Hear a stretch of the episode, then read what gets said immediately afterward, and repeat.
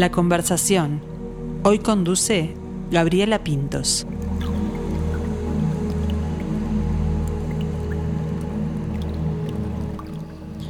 Cuando las ondas sísmicas se propagan por el mar, se genera un maremoto o tsunami, término de origen japonés, su de bahía o puerto y nami de ola, una ola de puerto. Los tsunamis son grandes olas que van adquiriendo mayor altura al aproximarse a la costa. En mar abierto, su velocidad puede superar los 800 kilómetros por hora. Y su longitud de onda, o sea, la distancia entre una cresta de la ola y la otra, puede llegar a los miles de kilómetros. Un porcentaje importante de la población mundial sufre, cada cierto tiempo, desastres naturales de gran magnitud, que dejan huellas imborrables en las personas que logran sobrevivir en los planos físico, emocional y psicológico. Por ejemplo, estas verdaderas olas destructivas que arrasan con localidades enteras, dejando en evidencia la fragilidad humana. Tsunami es la obra del español Guillermo Eras, de la que nos disponemos a conocer un poco más hoy, para eso recibimos la visita de su director, Rafael Escafo, y Bruno Surano, actor integrante del elenco, que se presenta todos los domingos en La Cretina. Bienvenidos a ambos. Muchas gracias invitación. Ya me fui, me, estoy como debajo del agua yo con la, entre la música y la explicación del, tsunami, claro. Nos, sumergimos un poco en, esta obra, pero antes, antes vamos a, conocerlos un poco. Bueno, Bruno ya es reincidente en la conversación, ya lo hemos conocido como integrante del grupo teatral Enigma, pero a Rafael no, no lo hemos tenido por acá. De verdad. Así que contanos un poco de, de, de vos, de tu acercamiento al teatro, la trayectoria, que empieza por allá por el 99, ¿no? En el 99 empecé a hacer teatro, sí, este, con Eduardo Servieri y con Jorge Bolani en el Teatro de Alhambra. Este, estuve cuatro años con ellos. Después formé parte un tiempo del grupo, digamos, de Teatro de Alhambra. Después también me dediqué este, independientemente a hacer una cantidad de cosas, textos de toda índole, eh, textos creados por mí, dirigidos por mí también, y invitación de obra en obra. Después estuve unos cuantos años participando y activamente también en, el elenco estable de Teatro El Tinglado, allá con, José María Novo y con Nacho. Sí. Este, también generando grupos, ¿no? Integrando distintos grupos teatrales. Distintos grupos y también eh, trabajando mucho sobre eh, obras mías, ¿viste? Yo trabajé mucho, he hecho mucho teatro en, espacios alternativos, en boliches, tipo café concert, eh, donde hacemos obras tipo cortas. Eh, de impacto, ¿viste? cortas, eh, graciosas, que la gente mientras que estás tomando un copetín, estás comiendo algo, ves este, una obra de teatro.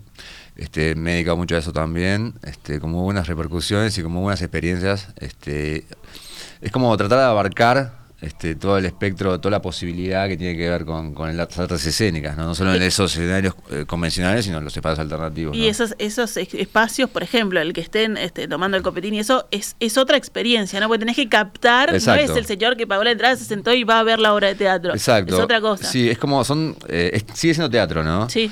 Pero es como el espacio distinto, eh, el ánimo con el que va la gente a un boliche no es lo mismo que si fueras un teatro clásico, como decías recién, vos pagas la entrada, entras, te sentás y esperás que el espectáculo comience y ahí estás como este, en vilo. En, un boliche es distinto, es todo mucho más descontracturado, mucho más este, liviano, digamos, y como los textos que manejamos también son muchos textos, ya te digo, de corte gracioso, no sé si llamarlos comedia, pero son como sketch, ¿viste? son como escenas cortitas este, o, cortas, ¿viste? Escenas de 4 o 5 minutos, o historias de 4, o obras de teatro, si querés, de 4, microteatro, ¿viste? Este, y en un espacio que es, ya te digo, en cualquier esquina de boliche vos adaptás la esquina y haces una escena en la esquina. Entonces, este, también para el actor es una linda experiencia porque vos estás muy en contacto con la gente que está ahí. La gente está más descontracturada, como te decía, y vos como actor también estás más descontracturado, ¿viste? Entonces, em, si bien eh, es el mismo principio que cualquier teatro, te permite otro tipo de juego, de, acercamiento con el público, de complicidad. Este, así que sí. Y se puede transformar en una puerta para ir a ver teatro después convencional para la gente que, que no es el público habitual, Exacto, ¿no? sí. Que se, Sí, se sí. cuelga con eso Mucha y dice, gente, bueno, sí, mucha, mucha gente este, va de repente, sobre todo la gente tal vez más joven, que no tiene por ahí el- el- la costumbre, como decías recién, de ir al teatro. En otros tiempos era mucho más, eh, se acostumbraba mucho más a ir al teatro, ¿no? Sí. Antes que apareciera la televisión y todos los medios de comunicación este, visuales, ¿no? Ni que hablar ahora, que tenemos todas unas plataformas impresionantes de, de comunicación. Era, ir al teatro era como eh, la forma de conectarse con el mundo, ¿no? Yo pienso un poco en el siglo XVI o XVII, donde eh, no existían todas estas tecnologías, entonces la gente, la manera que tenía de entretenerse, o antes también, la Grecia antigua, ¿no? Eh, iban al teatro y el teatro duraba, en la Grecia antigua empezaba a las 8 de la mañana y terminaba a las 8 de la noche, ¿no? O sea, y ahí tenías unas cuantas horas, o sea, Claro, ibas todo el sí. día mirando obras, este, tenías de las comedias al principio y las tragedias al final, los dramas satíricos en el medio, este, y era todo, un- todo el día, ¿no? Y las obras, yo que sé, Shakespeare, por ejemplo, si vos vas a hacer Hamlet en su totalidad, son cuatro horas, ¿no? O sea, que ahora capaz que es muy difícil. Es difícil, claro, Es sí. casi, yo te diría, imposible que la gente pueda bancar cuatro horas sin que haya cortes de medio. De hecho, había cortes y ya Claro. la- los actos se cortaban, vos salías a respirar un poco. Pasa en la ópera ahora también, ¿no? Salís a respirar un poco, decís, bueno, ahora vuelvo, ¿no? Porque cuatro horas ahí, pa, pa, pa.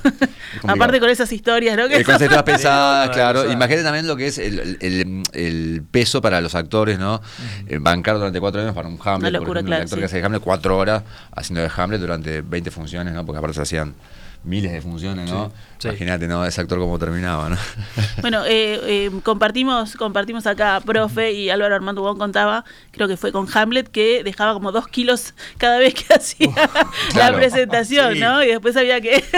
Exacto. Eh, exacto. es un desgaste impresionante. Pesados. Sí. Incluso ayer, nosotros salimos de función ayer y algunas compañías, una de las como Carolina decía, fa, después de que pasa esta hora es como si realmente me pasara un tsunami por arriba. Claro. Ese, porque, claro, es una obra con mucha tensión, ¿viste? Con, con mucha, mucho peso dramático, con mucha tensión y, y mucho concepto también, ¿viste? Mucha información. Entonces, claro.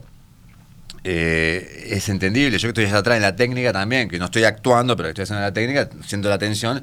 eh, ellos que están ahí en un escenario, ya te digo, que tiene muchos distintos niveles alternativos y la propia tensión y, y- y conceptualización que tiene la obra, eh, lo terminan todos ahí eh, bien, vivos, pero. pero Pero agotados, un poco agotados. Agotados. Agotaditos. Sí, exactamente, Vamos a hacer exactamente. como son.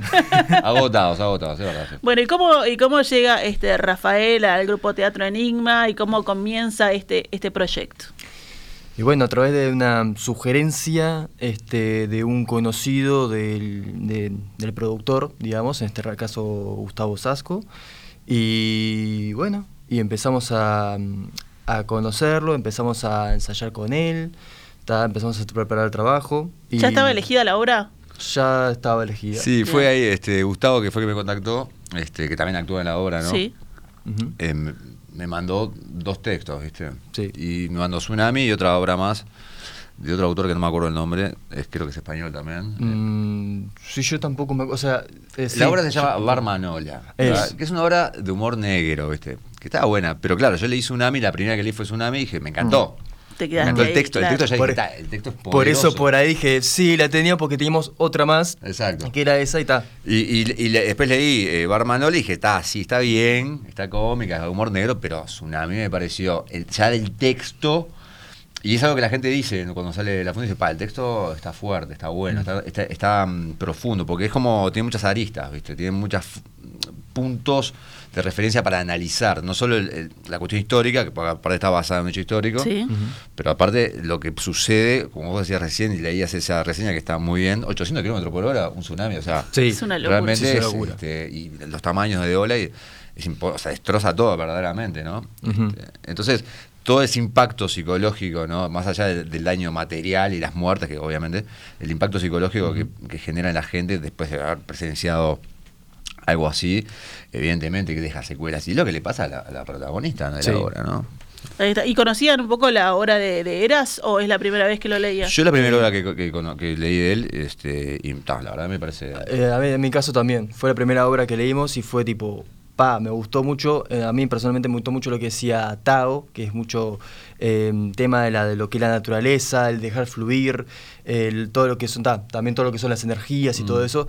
Eh, lo que decía el argentino también, este, también, por supuesto, me, me, me, me, pasaba, este, me, me, me- me dejaba algo. Y la conversación con, con Ingrid, la, la- lo- Con la protagonista con- del- la, prota- la protagonista de la, de la obra y, y algunos de sus diálogos, y la verdad que dije, pa, es una buena crítica esto. Es una buena, una buena charla, ¿no? Digo, Sí, sí, sí.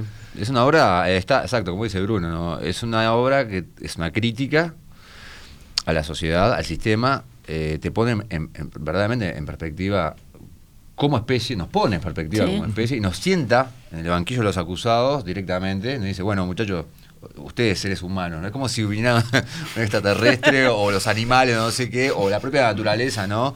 La madre tierra, si querés, y nos dice, bueno, ustedes este, están haciendo cosas que no están buenas, eh, eh, de, de cómo se relacionan entre ustedes y cómo ese relacionamiento enfermizo, patológico que tienen entre ustedes, cómo se traduce en una forma patológica y enfermiza de relacionarse con la naturaleza y cómo la naturaleza se termina, como dice el personaje de Bruno, este, muy bien, se termina vengando. Claro. O sea, te termina pasando la factura. No es que se vengue mali- malignamente. Claro. Es que, bueno, si vos haces determinadas cosas, es como a- a- em, eh, el principio de causa y efecto, acción y reacción. Vos haces una cosa, bueno, generás un efecto, causa y efecto. Y bueno, es lo que está pasando, es lo que plantea también la obra. Si vos seguís haciendo esto, seguís haciendo esto, esto sí que está mal, pero vos sabés que está mal y lo seguís haciendo igual, bueno, agárrate después. Sí, también da una perspectiva muy cruda de lo que vive la, la realidad y las circunstancias de esas personas mismas. Claro.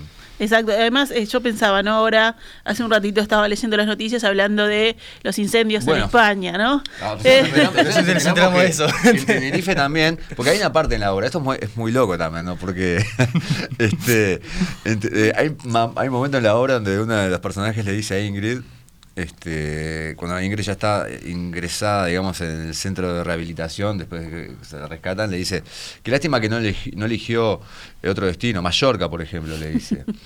Y, y la en Tenerife, queda- que lado de Mallorca, Claro. está eh, prendida a fuego, o sea que ya ni, ni, ni Mallorca. Por eso, está se- teniendo- eh, por eso la, también Baleares la, la vigencia, ¿no? Porque uno piensa en ese tsunami que pasó, que fue lejos, ¿no? En, en Sumatra, si no me equivoco, este, y o, o pensamos acá en Uruguay esta este, pe- penillanura levemente ondulada que no va a llegar nunca a nada y, sie- y siempre llega y sigue vigente y nos toca como seres humanos, como decían ustedes, ¿no? Más allá de, de dónde estés y en la circunstancia que estés, está vigente y hay que, hay que, en algún momento hay que dar vuelta, hay que virar ahí el, ¿no? el Y camino. Sí, en algún momento sí. De hecho, me estabas haciendo acordar a, mm, a que no sé qué día fue del, del iba a ser tsun- no, no iba a ser tsunami, Como- pero como un- un sismo. un Sí, sismo, un ahí va, sismo un hubo, terremoto sí. por acá por que hubo en la costa, En sí. la costa costa. misma, Y aparte fue, aparte fue también este, en el mar, o sea, no fue en la tierra, sino que fue en el, en el Exacto. mar. No, si, eh, si bien se, se sintió, y no fue chico tampoco, o sea, no fue grande, no fue de magnitud 9, como, Como la fue, cara de como, Richard. como fue, claro, como fue que generó el tsunami, este, pero fue de 4 y algo, o sea, a las 4 de la Sí, mañana.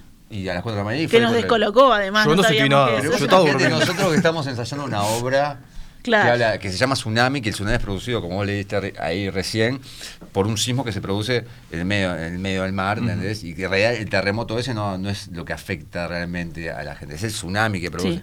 Y estamos, nos enteramos de eso y dijimos, wow, muchachos, por favor, vamos a achicar un poco la energía porque... este, Señales, señales Sí, sí, ahí, sí, ¿no? este, Que- muchas sincronías que dijimos, vamos a achicarlo un poco, Ulises, porque para no sea cosa que queremos un tsunami real. Por le, Dios, estamos, no. le estamos poniendo muchas ganas, ¿no? Creo que- creo que sí estamos La llamando mucho Está haciendo demasiado. eh. ¿Y cómo fueron esos ensayos? ¿Desde cuándo están trabajando esta, este texto? Y arrancamos en Mayo, ¿no? mayo a principios de mayo, fue mayo, junio y julio. Tres Mm. meses de trabajo intenso, dos veces por semana, bastantes horas. Y yo, trabaja- eh, yo vivo en Durazno, ¿viste? entonces Sí. yo lunes y viernes viajaba para ensayar con ellos. Este, pero ellos también a su vez se juntaban otros días alternativos a los ensayos que tenían conmigo y entonces quiere decir que ellos también la carga horaria de ensayo fue más que la que yo tuve con ellos. Aparte, eh, entre el grupo de WhatsApp que nos íbamos mandando mensajes y yo les iba tirando unos piques individualmente o, o colectivamente con el grupo, Claro. o sea que el trabajo fue un trabajo eh, intenso con un texto que, como te decía recién, es un texto que tiene muchas aristas, que tiene mucho análisis. Nosotros también buscamos, eh, desde el, todo el elenco, desde la dirección, que, que, todas esas posibilidades de análisis estén sobre la mesa o estén en el escenario para que la gente las, las recoja y pueda eh, hacer todos esos análisis, ¿no? Eh, incluso por ahí análisis que, que, nosotros no hemos hecho, que, que, está bueno también que la gente, que las, esas devoluciones, bueno, esto me claro. pareció que este personaje representa esto, porque aparte es muy simbólica la obra también. Recién Bruno hablaba de Tao, el personaje de Tao. Bueno, Tao es la conciencia, este, porque es el único personaje oriental, ¿no? Claro. Es una guía turística que es el único personaje eh, de, de, lugareña, ¿no? Que al mismo tiempo es esto, se llama Tao aparte, ¿no? Eh, representa como la conciencia que Ingrid, que es la protagonista... Y la disciplina. La disciplina. Fundamentalmente ¿sí? la disciplina. Y esa visión alternativa al mundo eh, occidental, al mundo del consumo, al mundo de, de, del figurar, al mundo del aparentar, al mundo de, lo material como lo único que existe, como lo único que importa. Bueno, acá hay otra visión totalmente distinta, ¿no? De, esa, esta visión oriental, como te decía, ¿no? Ancestral, antigua, ¿no? Uh -huh. Entonces es como el contrapeso Tao también. Por eso Tao está siempre colocada como, como un espacio, está como sola allá arriba, ¿no? Porque es como eso también, la conciencia que, que, que, Como que vibra en otra, en otra en frecuencia. Otra frecuencia. Más, está como más, más, elevado. sí. más, eh, más, allá del, del, bien y del mal, como quien dice.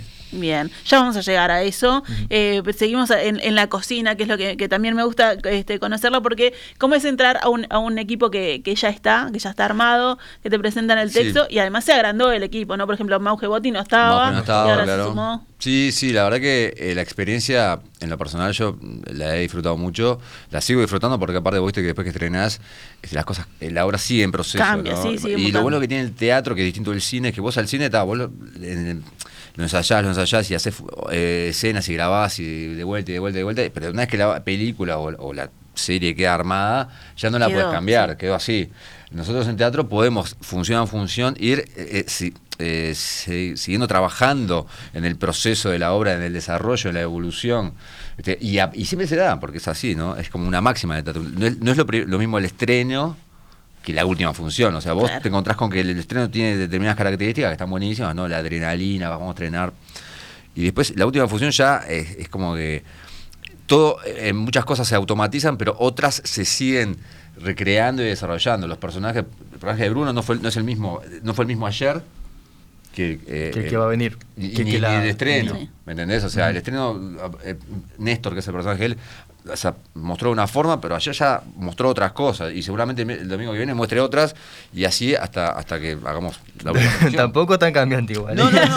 claro, eh. No, no, lo dice el director, yo qué sé. No es que, o sea, no es que cambie el personaje, sino que van mostrando cosas. Sí, claro, sí, van o sea, apareciendo cosas. Mismo, van apareciendo sí. que, que, ojo, que enriquece. Yo ahora le decía, cuando estábamos en la frente, decía, hubo, hiciste cosas o aparecieron cosas y te moviste de determinada manera que, que, que incrementó o que enriqueció al personaje. No es que hayas este, hecho nada que ver, no que hayas entrado por, por el techo, ¿no? Uh -huh. Todo tal cual, pero este, que son cosas que no sabemos nosotros a nivel intragrupal, ¿no? Claro, Porque el la gente que va, claro, ese, si vos fuiste, nunca la viste la obra, no sabés de qué se trata, o más o menos sabés, pero y llegás y ves la obra, o sea, para vos está, fue eso la función. Pero nosotros que estamos en el proceso, de que venimos ensayando y que estamos en, en, en las funciones, vemos que yo lo veo claramente, aparte yo estoy en la parte técnica, estoy allá atrás, estoy haciendo luces y, y, y ambientación sonora y veo, los voy viendo, los voy viendo y digo, están apareciendo cosas muy interesantes. Y eso es lo rico del teatro. ¿viste? Claro.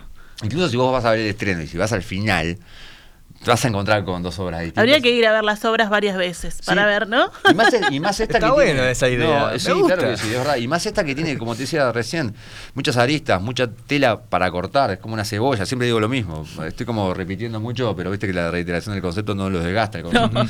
Este, eh, es como una cebolla, vos sacás una capa y una aparece capa. otra, sacás esa capa y aparece otra, sacás esta, y eso es lo rico de, de esta obra y en, y en particular también del teatro cuando se eh, cuando es un teatro tan conceptual, tan este existencial, viste, tan tan simbólico, ¿no? Entonces, hay otras obras que son más lineales de repente, que está bien también, viste, está perfecto. Esta obra te permite o te impele a que vos te cuestiones la realidad. Y eso es lo lindo también, ¿viste? Te cuestiones la realidad o te cuestiones el qué le pasará después a Ingrid, porque Bien. nunca se termina de cerrar. Mm. O sea, vos en, empezás teniendo algunas preguntas, digamos, la, la, pregunta que nos hacemos todos, bueno, ¿qué pasa acá? ¿Quién es esta mujer? ¿Por qué? Y después, eh, ta, después de plantearnos distintas inquietudes, digamos, y curiosidades, eh, nunca hay un final... Eh, digamos, cerrado. Ah, la vida de Ingrid sigue y uno se preguntará cómo, cómo, si- cómo seguirá. Eso, quiero que me cuenten, que me respondan algo de esas, de esas interrogantes que decía Bruno. Ojo que no vamos a hacer spoiler tampoco. no, no, no, No, pero no, no, da- tratamos que no. darme un poco de la, de la trama. Esto, Ingrid que se fue de vacaciones a Sumatra. El, y- el- el argumento de la trama es muy sencilla. Es una, una, una mujer joven europea que trabaja, está hasti- hastiada de su, de su realidad europea. No sabemos exactamente de qué país es, De dónde, eh, claro. pero todo indica que es de un país nórdico, de, de- de un pa- Suecia, Noruega, Digamos. Finlandia, Dinamarca, tal vez por ahí anda, ¿no? Este, Islandia, no sé por qué es- pero Islandia no creo que sea es más tipo del continental. Y ella, bueno, se compra un paquete eh, para ir a Sumatra de vacaciones, ¿no? Buscando el sol que es- y el calor y la luz que ella dice en un momento, ¿no? Pero claro, cuando llega a Sumatra, está una semana ahí, todo bien, y de repente, ¡pum!, sobreviene el tsunami, que obviamente no se lo esperaba. Y esto, si bien ella sobrevive al, tsunami, este, queda con secuelas eh, psicológicas importantes, ¿no? Con una, sobre todo con una amnesia postraumática que le hace borrar toda su vida anterior. Y ahí te- ya tenés el primer símbolo, ¿no? Eh, esto de que cómo los impactos que recibimos en la vida muchas veces son eh, antes y después, ¿no? O sea, puntos de inflexión en la vida donde vos eh, lo que te pasa ahí ya después no vuelves a ser nunca la misma Claro. persona. ¿viste? deja huella y te, te atraviesa, ¿no? Lo que vos vivís no, no pasa desapercibido. para- Exactamente, y sobre todo para vos que, sos el, el protagonista o la protagonista de esta de, de esta situación. De este evento De traumático. este evento traumático. Y Ingrid también, como personaje, también es un personaje muy simbólico, porque esto uno lo puede trasladar a todo, cualquier Ah, sí. ámbito de la vida de cada uno. ¿no? A distintos planos puede trasladar. Exacto. O sea, hay tsunamis emocionales que no tienen por qué pasar. Exacto. ¿no? No tiene que venir la ola, sino que. La ola viene por otro lado, es Sí, otra exacto. cosa. Entonces, por eso Claro. digo que es muy simbólica también la obra en ese sentido, ¿viste? Y muy psicológica también, porque lo que impacta más, ah, en el caso de Ingrid, es sobre todo en el momento donde el personaje, porque Bruno se, se desdobla. Hay personajes, como el personaje de Bruno, que se desdobla. Es argentino, Néstor, que es cuando están ahí en Sumatra, pero después cuando está en la terapia es como un médico, Bien. como un, como un psicólogo. está. Entonces, en un momento, este, el personaje le dice, lo- lo- lo- este, ¿cómo es que decís? Las, este, la- el- La, la angustia. no, la angustia no, la, la cuestión física, los daños físicos Ah. no revisten importancia. Sí. O sea, como Bien. que las lesiones físicas no, lo que importa es, es la psicológica, que te queda, que es lo que, claro, vos te, curás de un golpe, una quebradura, de un golpe en la cabeza te puedes curar. Ahora, el tema de lo psicológico, eh, tenés que tener algo que se llama resiliencia, ¿no? que se habla tanto ahora de la resiliencia, y que a veces no estás preparado o preparada para asumir eh, lo que te pasa, entonces la resiliencia no llega, ¿viste? Y hay cosas que directamente no puedes concebir.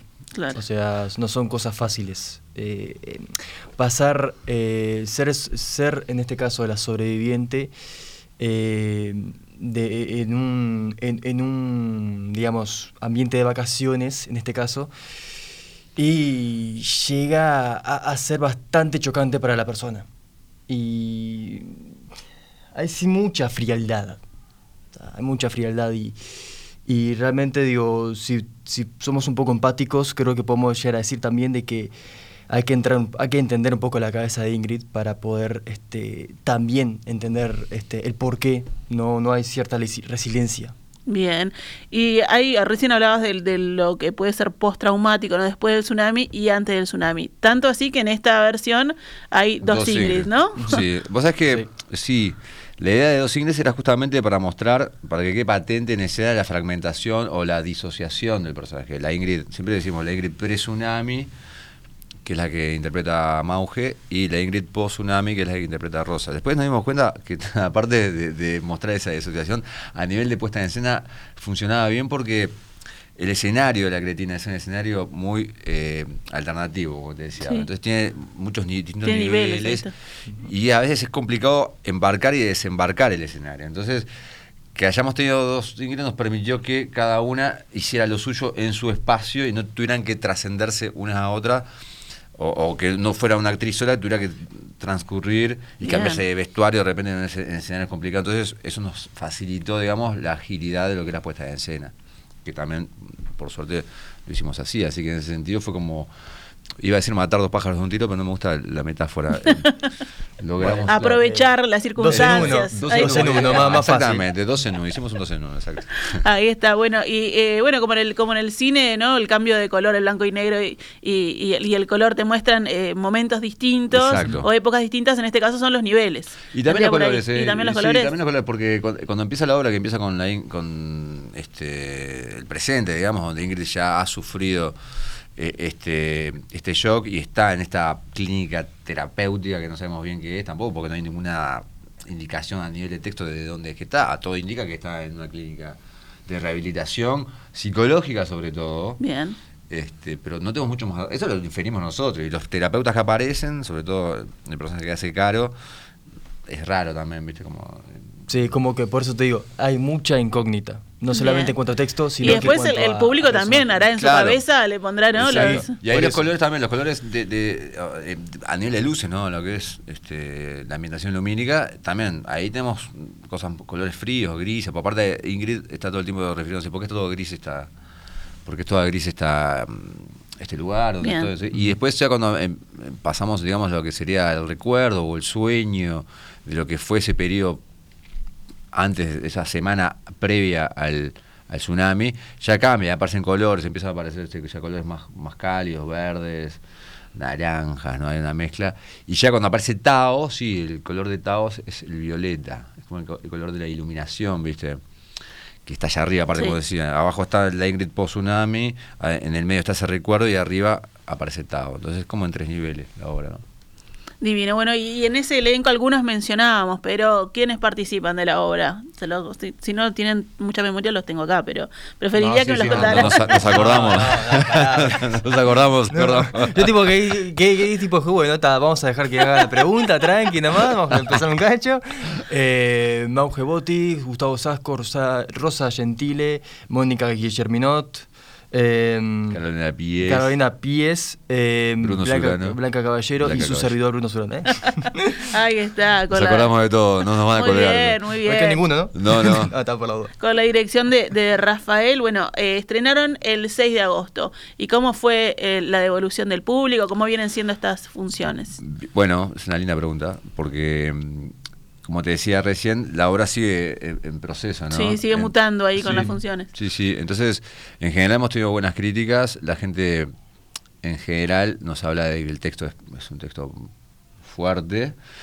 Este, nos habla que le gusta también la puesta en escena. Le gusta. Ayer recibí este, comentarios y evoluciones que, les gustó la interpretación, que los, personajes están bien logrados. Viste que a veces te puede pasar que se te puede, se te pueden clichetear los personajes, ¿viste? Se te pueden, te pueden maquetear.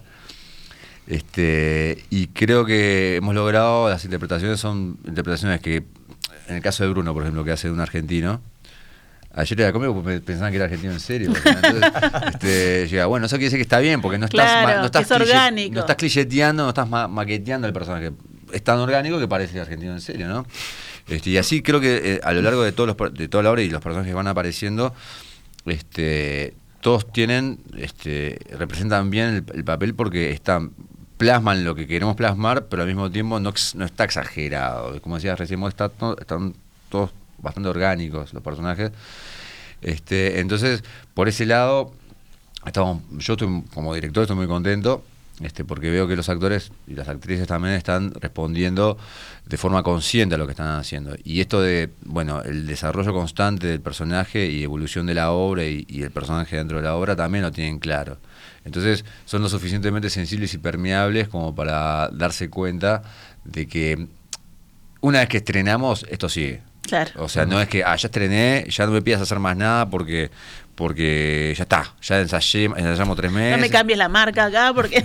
bueno, exacto, exacto, exactamente. Y aparte también eso habla bien del elenco y habla bien... Porque vos como actor de teatro tenés que tener esa capacidad de, adaptar, de adaptarse o adaptarte a cualquier espacio en el que estás. ¿no? Yo te hablaba hoy de los teatros en, en espacios alternativos, en los boliches. Bueno, Vos tenés que tener esa capacidad. Así estés en el Solís, que es un escenario paradigmático y enorme, a una esquinita en un boliche. O sea, tenés que ah, poner la misma fuerza, la misma intención, la misma intensidad en uno o en otro. Este, y saber que el proceso siempre está ahí. nunca acaba el proceso. Como te decía, el cine está buenísimo, pero vos ves que la película se edita y, y sale ya está, ya no la puedes cambiar. Puedes hacer una remake si querés, puedes hacer un- una secuela, una precuela o una trecuela, lo que vos quieras, pero la película en sí ya está. ¿Me entendés? Eh, acá con la obra no, la obra vos, eh, ocho funciones, bueno, como te decía, el, estreno este, fue de una forma, la energía del estreno fue, una- fue de una forma. Los actores y las actrices estaban eh, eh, en una postura determinada. En la última, ya en la función de ayer ya cambió. No es que cambiaron los personajes, o sea, ya mutó, como decías vos recién, ya, hay otra cosa. Y en la última función va a pasar lo mismo. O sea, vamos a estar en una situación, en una realidad escénica que si bien es la misma, también es distinta. Entonces, y eso es lo rico del teatro y lo mágico también, ¿no? Que además cambia con, con el público también, ¿no? El Porque público es muy la importante. energía no es la misma, Es ¿no? verdad, No son las mismas supuesto. personas. Sí, sí, sí, es verdad. Ayer, por ejemplo, claro, la obra tiene, eh, si bien es un texto profundo, tiene momentos de distensión donde hay algunos personajes que y algunas situaciones que son, eh, no sé si cómicas no, pero graciosas o que, o que generan Mm. que el público se ría, Claro. ¿viste? Una válvula de escape ahí también, ¿no? Como si estás Claro. tan tenso, en un momento tenés que Exacto, aflojar. eh, Sí, sirve sí. para distender un poco porque viene de repente, ya arranca muy pesada la obra, entonces cuando ya empiezan el, el recuerdo de Ingrid y esto, o sea, ya se distiende un poco, las, aparecen algunos personajes que son un poco más distendidos, porque claro, cuando Ingrid empieza a recordar o a soñar, este, se acuerda de los momentos previos al tsunami. Entonces Claro. todo el mundo estaba en la buena, Divino, tranquilo, si bien hay discusiones, hay conversaciones y hay reflexiones, el personaje de Bruno es- en este en este momento tiene, tiene un papel bastante preponderante porque es el que instala el tema de, bueno, eh, los seres humanos estamos cometiendo muchos atropellos contra La polémica, por así decirlo. Exacto, y instala una polémica y, y el tema, ¿no? Que hay unos personajes que dicen, no, que a mí no me importa, que estamos de vacaciones, puedo pasar y, y Ingrid, que pre-tsunami, dice, a mí me interesa el tema, porque lo que está diciendo esta, esta persona, este muchacho, este, tiene que ver con lo que yo vengo pensando también, las preguntas que me vengo haciendo, que ella después lo hace, hace la reflexión, ¿no? Las preguntas que me vengo haciendo desde que estoy acá, me he llenado de preguntas, de cuestionamientos, o sea, por un lado me encanta estar acá, pero por otro lado pienso en la gente que vive acá, en la explotación que Claro, hay sí. a nivel económico, a nivel social, ¿no?